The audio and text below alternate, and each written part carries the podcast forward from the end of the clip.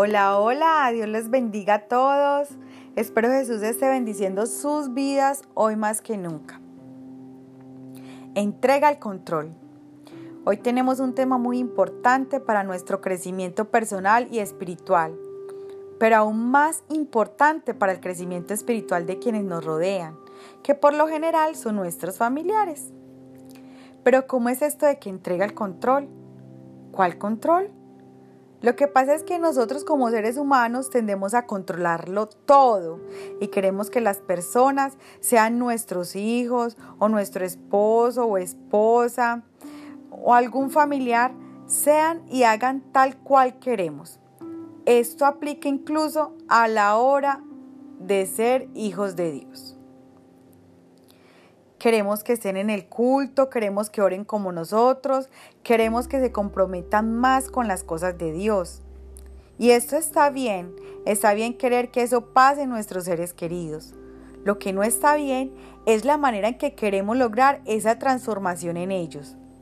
Quisiera por supuesto que pusiéramos de ejemplo a nuestro Maestro de día, nuestro guía espiritual, a nuestro gran Dios, nuestro Señor Jesús. Si vemos bien la historia de Jesús, mientras estuvo en la tierra, desde que empezó su ministerio, Él nunca obligó a nadie que fuera detrás de Él. Él le dijo incluso a sus apóstoles que vinieran. Para esto quisiera que leyéramos y confirmáramos en San Lucas 9, versículos 59 al 62. Y dijo a otros, sígueme. Él le dijo, Señor, deja que primero vaya y entierre a mi padre. Jesús le dijo, deja que los muertos entierren a sus muertos, y tú ve y anuncia el reino de Dios. Entonces también dijo a otro, te seguiré Señor, pero déjame que me despida primero de los que están en mi casa. Y Jesús le dijo, ninguno que poniendo su mano en el arado mira hacia atrás es apto para el reino de Dios.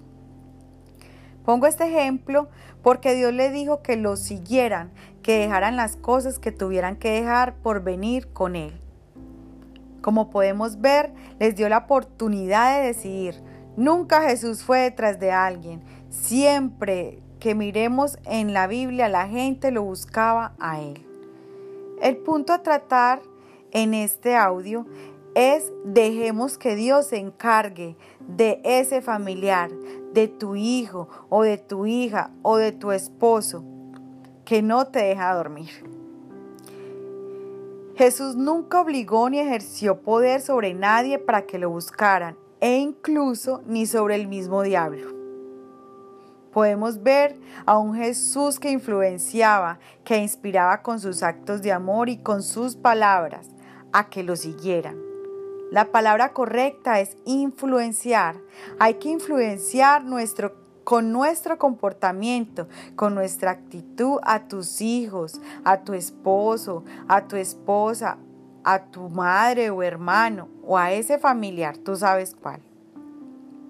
Miremos el ejemplo de, el ejemplo de Pablo en 1 de Corintios, del capítulo 9, versículos 20 y 21 donde él dice que se hizo como judío para ganar a los judíos, se hizo como sujeto a la ley para ganar a los sujetos a la ley, se hizo como débil para ganar a los débiles en la fe.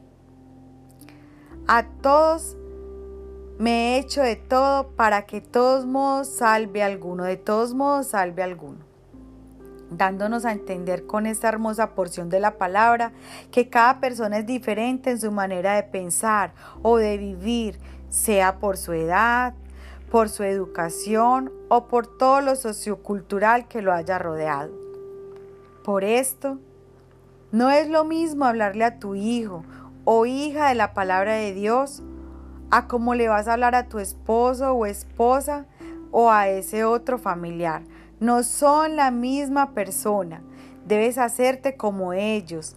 Entra en su mundo, mira qué les gusta, trabaja por medio de eso para ganarlos para Cristo.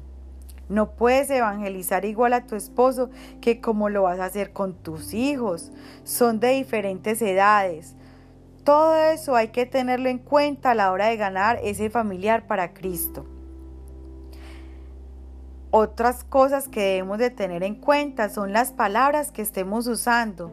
¿Son las palabras correctas o vivimos criticándolos? Piensa, analiza. Si ellos no fueran de mi familia, ¿cómo los ganaría para Cristo? ¿Cómo me acercaría más a ellos para que lleguen a los pies de Dios? Ahí cambia la cosa, ¿no?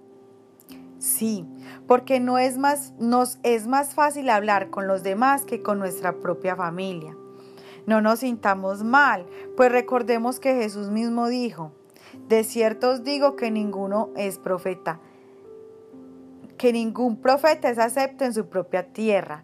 En San Lucas 4, versículo 24 puedes encontrar esta cita.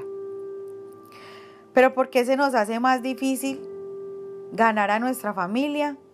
Puede ser porque conocen más de ti, de tu actitud, si eres histérica o histérico, si eres vulgar, en fin, conocen nuestras debilidades. Para esto es necesario el testimonio. Haz que vean la transformación que el Espíritu Santo hizo en ti. Trabaja en eso. Trabaja por espejo. ¿Cómo así? ¿No has notado que cuando vas a un lugar y tratas mal a alguien, esa persona te empieza a tratar mal, mm, tratar mal a ti? Ahora ve y trata bien a esa persona y mira cómo te va a tratar.